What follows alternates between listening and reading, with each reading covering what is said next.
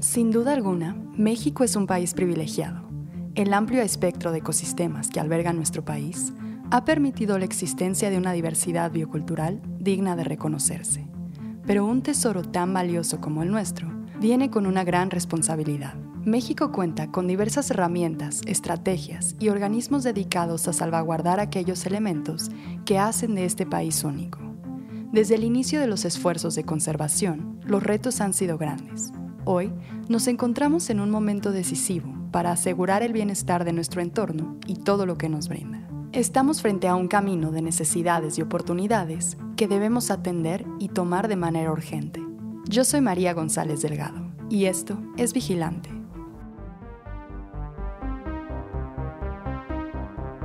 Esto es Vigilante y queremos cambiar las cosas. Somos un medio informativo que busca difundir la verdad en temas relacionados a la crisis ambiental que vivimos en México y el mundo. Queremos alcanzar la lucidez y crear conciencia en todos los niveles. Ya es hora de que nos hagamos responsables.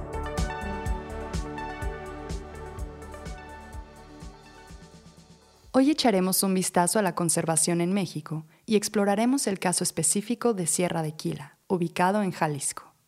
Grandes personas como Javier Sampaio Lascano, maestro en espacios naturales protegidos y actual director del organismo público descentralizado Sierra de Quila, son a quienes les debemos la conservación de la riqueza biocultural de nuestro país.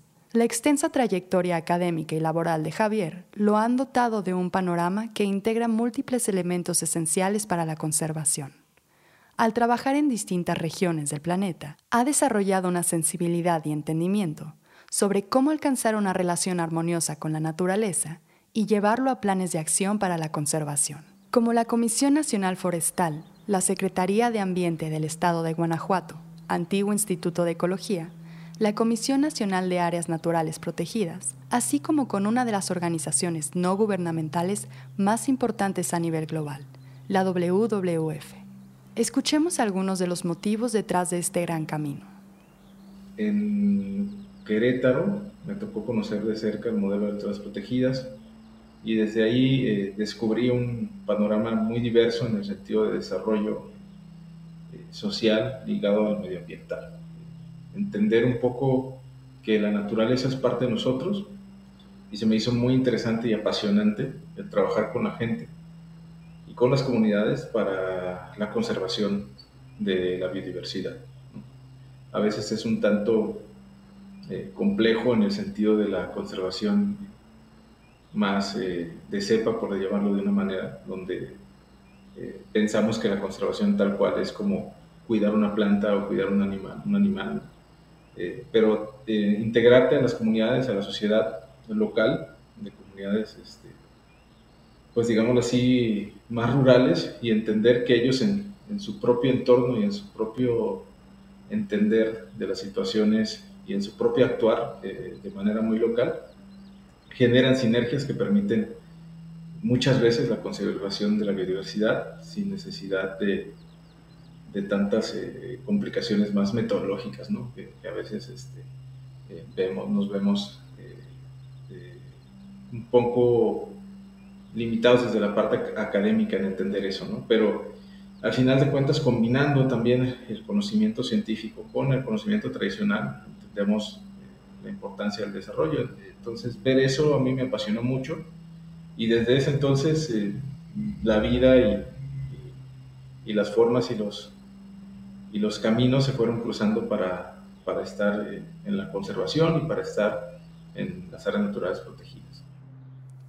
La conservación en México ha tenido varias etapas y ha evolucionado de acuerdo a las distintas dinámicas socioeconómicas, culturales y las tendencias internacionales relacionadas al tema. Los primeros esfuerzos de conservación fueron la veda del mineral del Chico en Hidalgo a mediados del siglo XIX y la protección del desierto de los leones en 1876, el cual se convertiría en el año 1917 en el primer Parque Nacional de México. Desde ese entonces, el recorrido de conservación ha sido una montaña rusa de esfuerzos, errores y aciertos. Gracias a estos esfuerzos, hoy en día existen múltiples instituciones destinadas al cuidado y la conservación de la riqueza natural y cultural de México. Actualmente el país, eh, primero, eh, hay un abandono, como, comentaba, en el sentido de las responsabilidades, a lo mejor del, del manejo de estas áreas naturales protegidas.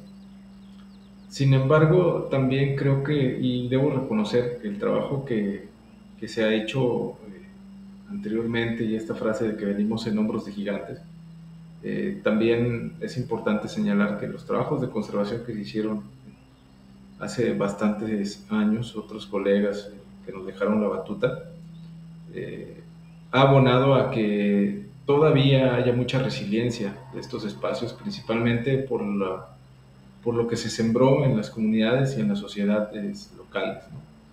Eh, yo creo que en términos generales eh, tenemos un buen estado de conservación comparado con, otras, con otros países, inclusive, con otras, a nivel México hay, puede haber discrepancias en cuanto a unos estados u otros, pero en términos generales creo que el estado de conservación, estamos a buen tiempo todavía de, de tratar de darle el vuelco a esta situación, de convertirla en una oportunidad y de trabajar eh, de la mano, como te decía, la sociedad, el sector privado, el sector gobierno, para sumar esfuerzos y tratar de, de cuidar eh, todavía lo que nos queda y que nos queda, creo yo, en, buenas eh, condiciones. Por citar eh, algún ejemplo, eh, y, seguramente tú lo sabes muy bien, el tema, por ejemplo, de águila real, que, era, que hace unos años se creía que, era una especie, eh, pues digámoslo así, en, términos de población limitada, conforme hemos avanzado en, en, la investigación, en el esfuerzo de muestreo de estos individuos, nos hemos dado cuenta que las águilas sí están, que se han adaptado a sus ecosistemas, sin embargo es muy difícil observarlas.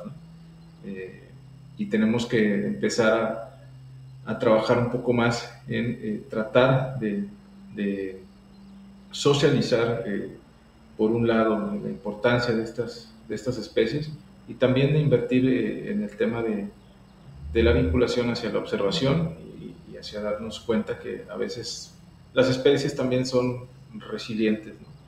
Lo mismo pasa, ha pasado con el ajolote, aunado obviamente que a esfuerzos de la sociedad civil e inclusive de los gobiernos.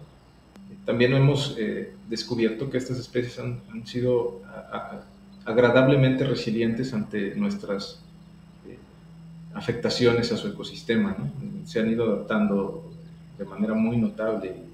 Cuando pensábamos que eran especies pues, muy eh, vulnerables y que seguramente eh, lo siguen siendo, pero han tenido una adaptación muy eh, adecuada hacia, hacia esos cambios que han tenido. Entonces, creo que eh, desde esas perspectivas, podríamos hablar de otras muchas más ejemplos, todavía contamos con, con ecosistemas pues en buenos estados de conservación que hay que seguir preservando y hay que seguir cuidando. Conforme cambian los intereses sociales, económicos y culturales, el acercamiento a la conservación y nuestra manera de relacionarnos con el entorno se transforman constantemente.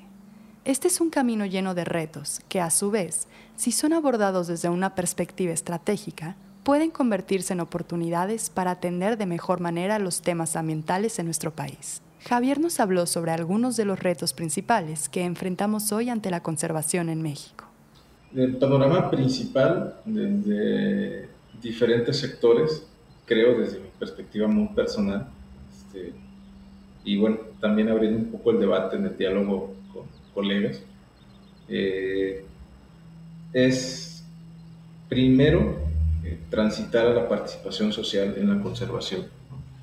Eh, y, hablo en un sentido muy amplio de la sociedad, desde, desde el que tiene su tiendita, por decirlo así, hasta el empresario local que pues, desarrolla productos de manera un poco más este, industrial.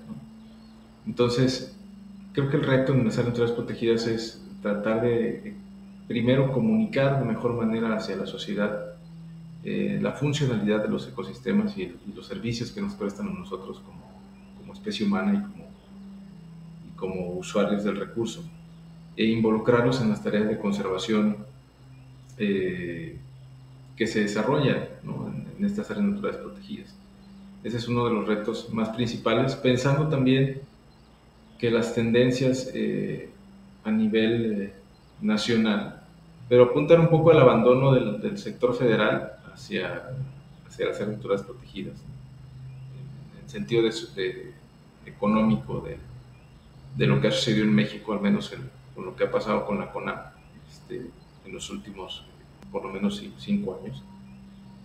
Eh, se ha venido debilitando el sector medioambiental en México para la conservación de las protegidas. Uno de los retos que tenemos como sector, primero es eh, tratar de, aprovechar la coyuntura para mirar hacia otros panoramas, hablando específicamente de la generación de, de oportunidades para el financiamiento de proyectos eh, locales este, y también para el financiamiento de eh, investigaciones y acciones encaminadas a la conservación.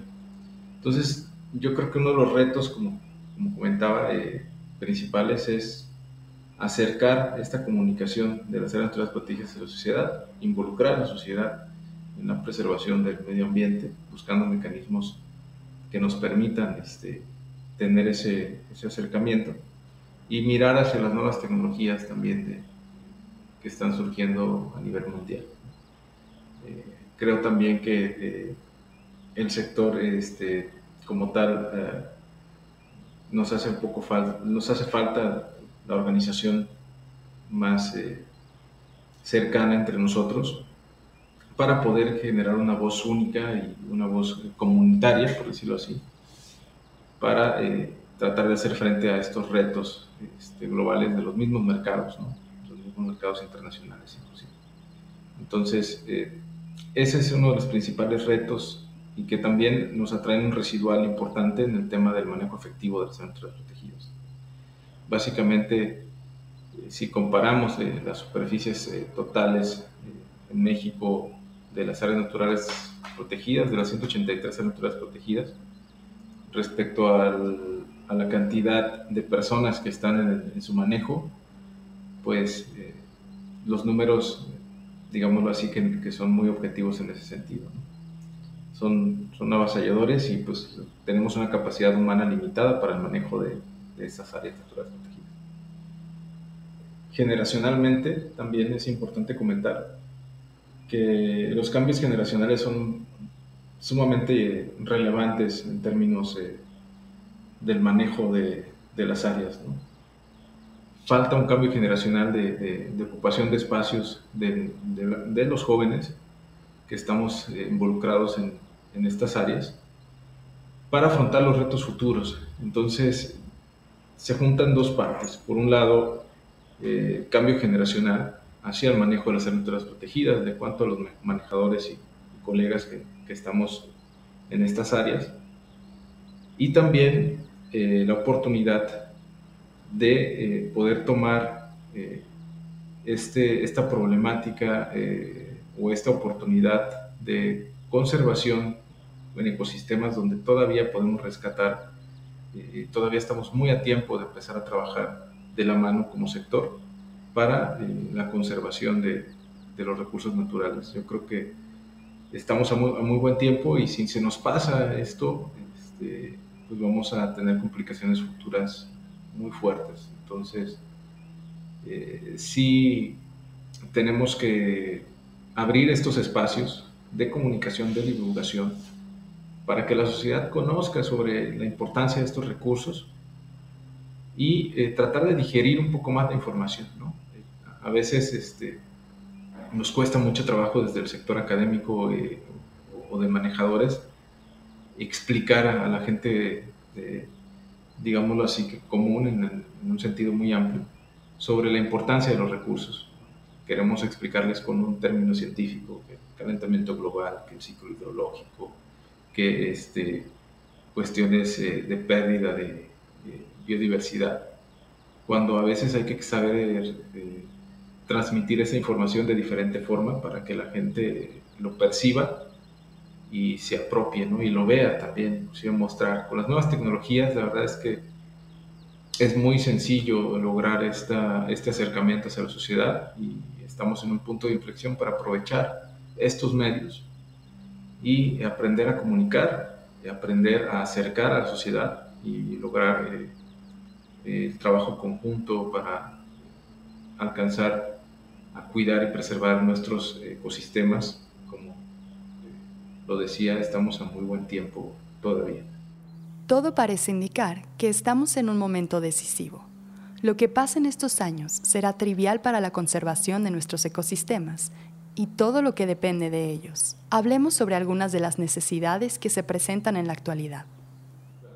Primero, desde las, fortalecer las políticas públicas para vincular eh, el sector eh, privado hacia la conservación. Yo creo que actualmente eh, las políticas en términos generales de la vinculación del sector privado productivo con las áreas protegidas todavía es laxa. Es decir, está todavía en un tema muy de voluntariado, de buenas voluntades, de, de buenas ondas. Eh, creo que fortalecer ese diálogo y tratar de plasmar un, esquema jurídico que permita que eh, las empresas y el sector privado apuesten por la conservación, eh, apoyados de, estímulos fiscales o de estímulos, digamos así, más respaldados jurídicamente desde el legislativo, sería sumamente importante y determinante. Ya hay algunos este, esfuerzos eh, para el tema, por ejemplo, del, mercado de carbono eh, que se está abriendo paso en el mundo y que en México eh, hay varios este, ejemplos todavía verdes, pero que seguramente van a, van a funcionar en un futuro. ese es un esquema interesante que, que vale la pena ir explorando y que vale la pena que a los que estamos metidos en el tema de las tierras protegidas ir visualizando eh, estos, estos esquemas, eh, por un lado. Por otro lado, la ruptura de paradigmas en todos los sentidos eh, es sumamente importante. tratar de romper el paradigma de la conservación intocable, de la conservación de que no podemos hacer, o sea, de que, tenemos que encerrar la biodiversidad y, no puede entrar ninguna persona ahí porque altera el ecosistema, este, pues hay que empezar a trabajar desde el eh, sector educativo de investigación para tratar de entender que la sociedad es parte importante evolutiva inclusive de los ecosistemas. Nosotros genéticamente evolucionamos en la interacción de los animales, de las plantas. Domesticamos el maíz, domesticamos los perros, domesticamos las vacas. Entonces, eh, en términos evolutivos, estamos muy ligados con la naturaleza. Eh, tratar de romper ese paradigma y de entender que la sociedad es parte de la naturaleza y que en conjunto podemos eh, eh, desarrollar estrategias que permitan el buen vivir, el desarrollo social y el desarrollo, digamos así, que da la biodiversidad, este, es sumamente importante. Y en esa ruptura de paradigmas también, justamente empezar a, generar ideas eh, ingeniosas, eh, válgame la, redundancia en ese sentido, a generar propuestas que rompan un poquito los esquemas eh, establecidos que ya tenemos y, visualizar otros como la monetización de, de videos de naturaleza en plataformas digitales, la generación de, canales informativos, lo que está haciendo Vigilante yo creo que es eh, sumamente importante apostar a la divulgación y la difusión. Inclusive nosotros desde nuestro organismo tenemos una estrategia de comunicación eh, que les invito a conocer, donde hemos descubierto que inclusive memes este, logran transmitir información de manera más oportuna que una lámina eh, explicando el ciclo del, del agua, por ejemplo. ¿no? Entonces, eh, esta ruptura de paradigmas es totalmente esencial. Eh, vincular la investigación con las nuevas tecnologías es otro tema sumamente importante. El tema del machine learning y de este, las plataformas móviles, donde pues actualmente en nuestras manos tenemos colectores de datos, o sea, tal cual. Nuestros teléfonos son eh, mini computadoras que colectan datos. hay que empezar a generar eh, estos eh, vínculos. Ya hay un ejemplo muy importante que ha desarrollado Conavio como es Naturalista, donde nos hemos vuelto varios de nosotros parte de, de los colectores este, locales, pero eh, empezar a generar estas otras plataformas que permitan este, estos acercamientos de la investigación con la sociedad también es, sumamente importante. Y por otro lado, ya para cerrar, disminuir la brecha de la sociedad en el acercamiento de las áreas protegidas.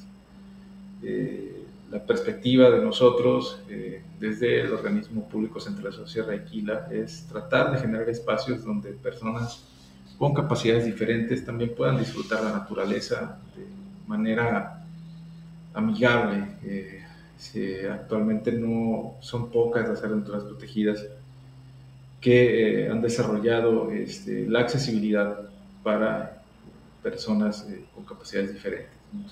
estamos, muy comprometidos, pues, eh, esperamos transitar hacia la generación de tecnologías y también de espacios que nos permitan acercar a las gentes a las personas, perdón, con capacidades diferentes hacia la naturaleza. Entonces, hay que ir apostando a disminuir eh, estas brechas y a romper estos paradigmas. Sierra de Quila es un conjunto montañoso ubicado al oeste del estado de Jalisco, que comprende seis municipios. En el corazón de este territorio se encuentra el Área de Protección de Flora y Fauna Sierra de Quila, la cual es coadministrada por el gobierno y el organismo público descentralizado Sierra de Quila, creado en el 2020. Este organismo tiene un acercamiento particular a la conservación, en el que trabaja de manera integral para lograr el objetivo de preservar su riqueza a través de la sinergia de distintos actores clave. Eh, Sierra Equila es un área que se creó en el 82, es un área relativamente viejita, en términos muy generales, de las áreas protegidas. Este, y son 15.192.50 eh, hectáreas de un decreto federal. Este, posteriormente, desde el 92 hubo una coadministración del gobierno del estado eh, con la federación para administrar esta área. Y eh, pues en el 2000, con la homologación de las categorías de áreas protegidas, este, se categorizó como un área de protección de flora y fauna, digámoslo así que en las categorías que tenemos en México en las categorías a nivel internacional del OICN es la categoría eh, número 6. Eh, desde esta perspectiva, nosotros, con todo este antecedente histórico, este, desde el 92 el área había sido administrada por una sociedad, eh, una asociación civil, que se llamaba Comité Regional para la Conservación de la Sierra de Quila. Hasta Posteriormente fue administrada por una asociación local eh, de silvicultores y posteriormente por otra asociación de, para la conservación de la Sierra Aquí. Habían sido esquemas de sociedades civiles, sin embargo, eh, había habido muchos eh, problemas a nivel local respecto, o más bien con los ejidos y los propietarios y dueños de las tierras. Este, mucho choque respecto a lo que se hacía en el área, en la administración del área, con respecto a, eh, pues a, los, a, las comunidades. Eh, derivado de esto, el gobierno del estado de Jalisco, eh, en conjunto con, con, los seis alcaldes de los municipios que, que, comentaba hace un momento, pusieron sobre la mesa la, creación de un organismo público descentralizado intermunicipal para la administración del área natural protegida y para la preservación de los recursos naturales de la Sierra de Aquila, más allá del límite del polígono de la misma área decretada. Y eh, el 12 de febrero del 2020 se crea este organismo por firma de estos municipios y yo llego el, primero de abril como director en un proceso de, selección. Hicieron entrevistas este, y fui seleccionado como, como director. Y desde entonces nos dimos a la tarea eh, de, primero, eh, acercarnos a todos los ejidos y dialogar con ellos. Era para nosotros sumamente importante promover los diálogos locales para escuchar recuerdo muy bien uno de los, una de las charlas que tuvimos con una comunidad, que es la comunidad indígena Telmaxlán. Este, la charla tardó cuatro horas con ellos. Y esas cuatro horas, en la mayoría fue de escuchar. O sea, fue escuchar, escuchar, escuchar, escuchar. Eh, y, y, fue escuchar, pues, 20 años de cosas, ¿no? De cosas que, que la gente te quiere decir y que a veces este, eh, no habían tenido ese espacio ¿no? de, platicar. Eh, empezamos a generar estos diálogos, a trabajar y nuestra prioridad era esa, eh, todo, el, todo el 2020 y todo el año pasado, 2021. Ya de manera muy general, nuestro principal objetivo es, eh, primero, consolidar este modelo que es único a nivel nacional, es decir, eh, un organismo público centralizado intermunicipal creado específicamente para el manejo de un área natural protegida federal, aparte coadministrada por un Estado. Eh, lograr estas sinergias, pues es prioritario para nosotros consolidar este modelo. por por gracia de la sierra, porque yo siempre les digo a los compañeros que la sierra hace su trabajo, en el sentido de que eh, siempre que invitamos a personas y que tenemos reuniones con las comunidades, con los presidentes, y que vamos a la sierra, este, nos damos cuenta que la sierra tiene su, magia y su encanto, ¿no? Entonces, hemos logrado una colaboración muy estrecha con seis municipios, con los seis alcaldes que están totalmente pendientes de la sierra que, nos apoyan en todo en la administración, inclusive eh, desde parte presupuestaria también, términos de, colaboración de, insumos, de eh, apoyos eh, para arreglar algunos espacios, para arreglar la infraestructura que ya se tiene. Entonces, la gobernanza que se tiene a nivel local, para mí ha sido muy sorprendente eh, conocer cómo se han ido integrando y amalgamando estas situaciones. Eh, incluso yo creo que es una de las áreas protegidas que tiene, eh, en, lo, poco, que, poco que conozco, que tiene mucho arraigo local de la sociedad. O sea, en nuestras redes sociales siempre la gente está participando, dialogando y el sentido de apropiación es muy, muy fuerte, a pesar de que ni siquiera son sus terrenos, o sea, es gente que no tiene o que no es ejidatario, que no, que no, este, no tiene ningún tipo de propiedad de la tierra sobre la sierra, pero que cada situación que sucede les achaca, les duele y les preocupa. Y hemos eh, visto mucho esa, esa parte de la sociedad con mucho interés hacia, hacia la sierra. Derivado de esto, eh, todo el 2021 nos dimos a, la tarea de eh, conformar el Consejo Asesor, que nunca se había conformado en esta área desde, desde que se decretó. Eh, en diciembre de, del 2021, por primera vez en la historia de esta área, conformamos el Consejo Asesor.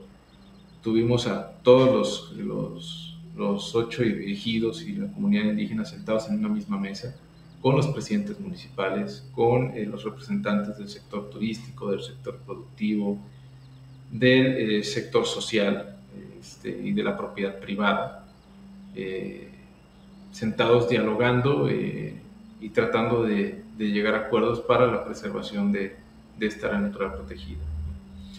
Entonces, es la tarea que, que nos hemos dado, es lo que hemos estado trabajando y la idea es transitar hacia un manejo sostenible de los recursos, apropiando a la gente desde el uso de los recursos, a los usuarios, y apropiando también eh, a todos los usuarios eh, indirectos, como son los turistas, o que sí recibimos visitación pública de los locales, inclusive de la zona metropolitana de Guadalajara, desde un punto de vista de comunicación y eh, estamos tratando de dar el siguiente paso que sea una comunicación participativa. Es decir, que no solamente se quede en, eh, divulgar, sino que eh, tratar de pasar a accionar, generar campañas de involucrar a la sociedad, como lo eh, comentábamos, de involucrar a la sociedad este, en términos de reforestaciones, en términos de colectas de basura, en términos de eh, el cuidado y la preservación de las especies o de los espacios. Entonces, ese es uno de los, eh, bueno, son todos estos retos, pero yo creo que de forma muy resumida eh, recae en la prioridad de trabajar con las comunidades locales, con los dueños y poseedores y de involucrar a la sociedad con el cuidado preservación de la, de la sierra, siempre eh, buscando la comunicación efectiva de, de todo lo que representa una naturaleza protegida. Para todos los que no hemos tenido el gusto de visitar este increíble lugar, estos son algunos de los atractivos que ofrece la Sierra de Quila. Sí, la, sierra, eh, su principal atractivo, es la, base Ciénega, donde es un sitio de visitación pública, de acampado, donde hay eh, digamos así que terrazas eh, donde pueden ir a comer este, sin ningún problema. Ahí cerca hay, hay una cascada, que es la cascada de la Ciénega, este, y también hay senderos interpretativos en varias partes de, la sierra. Hay dos miradores muy bonitos y muy espectaculares, el principal es el Cerro de Huehuetón, que es el punto más alto de la Sierra de Aquila, que son 2.700 metros sobre el mar, a una vista de 360 grados. O sea, te paras ahí y puedes ver todo lo que hay a la redonda, los valles. Puedes ver desde acá, en un tiempo claro, eh, el Nevado de Colima y el Volcán de Fuego, desde, este punto la sierra. Este, el otro sitio importante es Piedras Blancas, que es un mirador también para mí muy muy espectacular. Y este, hay muchos, hay dos cañones por lo menos que, que por temporada eh, realizan actividades de cañonismo, este, de, de, descender por, por estas cascadas con equipo especializado. Eh, de igual manera, eh, pues básicamente la sierra es un sitio para recorrer, hay, ciclismo en montaña, senderismo, este, entonces, hay una, hay una interacción, como, como comentaba, muy, muy importante eh, con, a nivel social. Entonces, hay bastante que conocer, bastante que ver. Y en cuanto a especies, pues es común ver este, los trogones, los trogones elegantes, en los bosques de pinos encinos. Eh, tenemos unas vegetaciones que van desde la selva baja caducifolia hasta bosques de pinos, eh, y bosques de encinos y pinos, y bosques de encinos.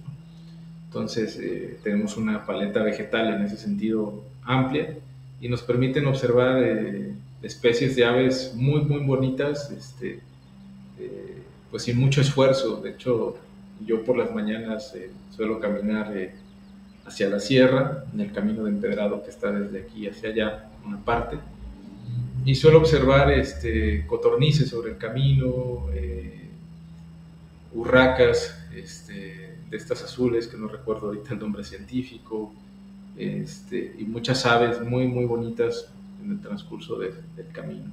Es común también que se te crucen los mapaches de repente ahí cuando vas subiendo, que se te cruce un venado, eh, me ha pasado inclusive que se me ha cruzado un pecarillo o unos pecarillos, este, eh, que veas estas especies ahí sobre el camino, principalmente los, los tejones, como que siempre andan en manadas y siempre suelo topármelos eh, continuamente.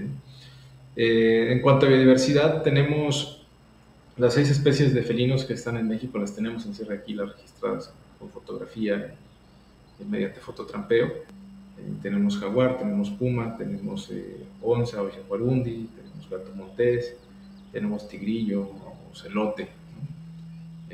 también tenemos una gran variedad de orquídeas y algo que, que, fue sorprendente para mí porque no las había conocido, bastantes especies de orquídeas terrestres, que no, que no son epífitas, o sea, que no están en, las ramas de los árboles, sino que te las encuentras a ras del suelo. Eh, especies de orquídeas muy, muy bonitas, muy singulares, muy, muy particulares, y una diversidad muy amplia de, de encinos y pinos. Entonces, tenemos una biodiversidad impresionante y también inclusive un relicto de, de cícadas, de, Dion, de Diones, este, en, la transición del, del bosque de, encinos con la selva baja caucifolia en el área. Entonces, eh, varios riachuelos, varios arroyos y varios manantiales. Inclusive en la temporada de lluvias, eh, para mí fue muy sorprendente porque bueno, la temporada de lluvias que tuvimos eh, el año pasado fue extraordinaria. O sea, no, no, no, no, había llovido tanto por acá en mucho tiempo. Y hubo por lo menos dos caminos, dos caminos donde literalmente eh, brotó el agua del, del, suelo. estaba brotando como una fuente. y pues nos arruinó esos dos accesos, pero de ahí la, la importancia de de las recargas y los acuíferos que tiene la, sierra. La conservación no solo trata temas ambientales, sino que también responde a la manera en la que nos relacionamos con nuestro entorno. Es de esta conexión de donde nacen valores esenciales, como el sentido de identidad y pertenencia, lo cual lleva a una vasta diversidad cultural. Un ejemplo viviente de esto es el caso de Sierra de Quila. Eh, como te decía, parte de la conexión evolutiva que tenemos, digamos así, que inserta genéticamente la naturaleza como especie humana, a nivel local hay una conexión cultural muy fuerte. La conexión cultural tiene que ver con el sentido de, intrínseco de, la apropiación del área natural ¿no? o de los recursos. Eh, voy a poner un ejemplo muy, muy sencillo. Hay gente pues que a lo mejor cuando era pequeño le tocó que su abuelo, que su papá eh, lo llevara a la Sierra de Aquila, porque es un área que siempre ha tenido visitación. ¿Esto qué ha generado? Pues que probablemente eh, estos niños, que en su momento eran niños, ahora ya son papás, padres de familia, eh, señores adultos, que siguen teniendo este, este recuerdo y esta pertenencia cultural de, de sentir que la Sierra de Aquila era era como su jardín de, su casa, ¿no? Era como el espacio donde, o sigue siendo el espacio que, pueden ir, sentarse eh, allá, eh, ir con sus hijos, con su esposa, y, comer y, pasar un rato agradable eh, y vincular este, esta naturaleza con, con recuerdos y con valores culturales muy intrínsecos de sentidos de pertenencia y de, y de sentidos eh, más, menos tangibles. Entonces, eh, este, este, yo creo que es, es, el, es un punto medular eh, que tiene la sierra y, que yo alcanzo a reflexionar desde el resultado que es este sentido de pertenencia. hay mucha interacción social local con la sierra y eso ha permitido que la gente culturalmente se apropie de ella en el paso del tiempo y esto es muy importante porque también en México tenemos muchas áreas naturales protegidas eh, que no tienen esta interacción, o sea, que, que, son eh, valores, algunas, pues un poquito más, más cerradas, pero hay otras tantas que sí también lo tienen, pero que no se ha encontrado como, esa, como ese clic, ¿no? Entonces es importante promoverlo. a veces el, este, este sentido cultural ya está, solamente es buscar por dónde está y tratar de promoverlo y de, cuidarlo para que se vaya logrando una sinergia adecuada con la, con la sociedad. Eh, por otro lado, también eh, creo muy importante el sentido de pertenencia y el sentido de, bienestar de la sierra, en el sentido de, de lo que obtienen ellos como eh, para, para, eh, este, para como, la, como sociedad, ellos que obtienen de la sierra, ya como recurso. Y la Sierra de Aquila es un importante abastecedor de agua a nivel eh, local. Este, abastece el 70% del agua del municipio de Tecolotlán, de la, de la comunidad de Tecolotlán, este, que tiene más o menos unos 15.000 habitantes. Entonces, hay, también un, sentido de que la sierra les brinda este recurso vital, por un lado. Por otro lado, eh, también hay aprovechamientos forestales maderables, este, y esto también genera ese sentido de pertenencia que la sierra les está brindando bienes que se, que se traducen en, recursos económicos para, para el bienestar de, de las comunidades. Eh, plantas medicinales, eh, todo, este, todo este tema que está ligado eh, con el bienestar de, la, de, la, pues de, los, de los locales y que se traduce básicamente en los servicios ecosistémicos, ¿no? que los podemos clasificar de manera ya un poquito más técnica como servicios de provisión, servicios de regulación y servicios culturales. Entonces, la manera que hemos tratado de, de ligar hacia la comunicación, hacia la comunicación justamente de las comunidades es esto. En lugar de explicarles el ciclo hidrológico y el calentamiento global y, los ciclos este, edafológicos y todos estos términos como un poquito más técnicos, lo que hemos tratado de hacer es decirles, eh, mire, de forma muy básica, la sierra nos brinda servicios. ¿Cuáles son? pues, los servicios de provisión, como por ejemplo su milpa, agua, este, la madera que ustedes extraen de ahí, servicios de regulación, el aire, el clima, la lluvia, ¿no? y servicios culturales, pues toda la parte recreativa y, de vínculo cultural espiritual. Entonces hemos tratado de comunicar hacia esa línea y de ligar todo lo que, lo, que hacemos desde esa perspectiva para lograr eh, que la sociedad digiera de mejor manera toda esta información técnica. El acercarnos a los elementos naturales que nos rodean son una gran manera de crear empatía y respeto hacia ellos. El ecoturismo es una de las estrategias más prometedoras para lograr esto. El organismo público descentralizado Sierra de Quila busca fomentar este acercamiento de una manera responsable y que incite a la reflexión sobre el cuidado ambiental.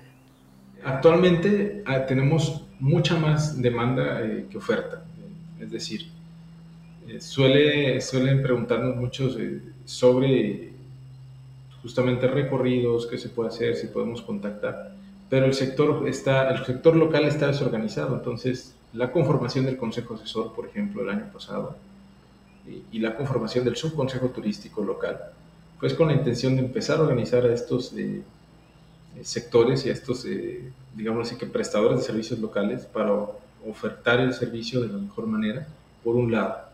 Por otro lado, eh, estamos desarrollando una estrategia de turismo sostenible en coordinación con la Secretaría de Medio Ambiente y Desarrollo Territorial del Estado y la Secretaría de Turismo del Estado y los municipios. Este, ¿Para qué?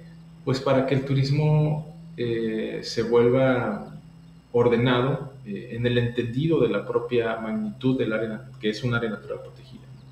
Entonces, eh, una de las cosas que tenemos en Jalisco, por ejemplo, tenemos sitios de montaña muy, muy impresionantes, pero también eh, pues, muy devastados ¿no? por el tipo de turismo que desarrollan. Por ejemplo, Mazamitla o Tapalpa, son sitios eh, de mucho turismo de montaña, donde es muy común encontrarte a manadas de racers este, subiendo los cerros y transitando, o el mismo, la misma ruta del Vallartazo que, que pasa eh, eh, colindante a la sierra.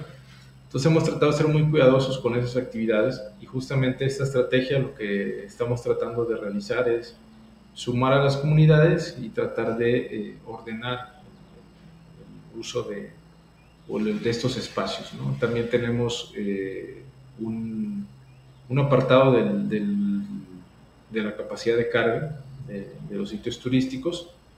Y por otro lado, lo que vamos a trabajar este año este, es la capacitación de guías certificados para turismo de naturaleza de las comunidades locales.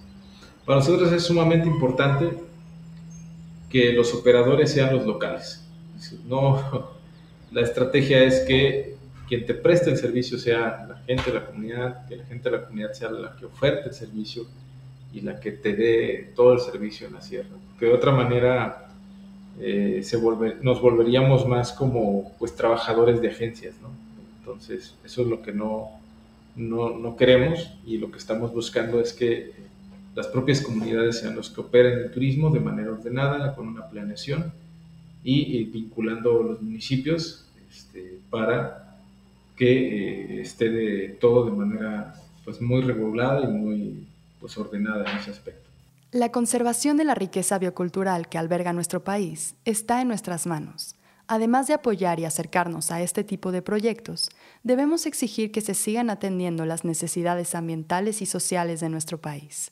Ya sea a nivel municipal, estatal o regional, el cuidado ambiental requiere de la voz de todos.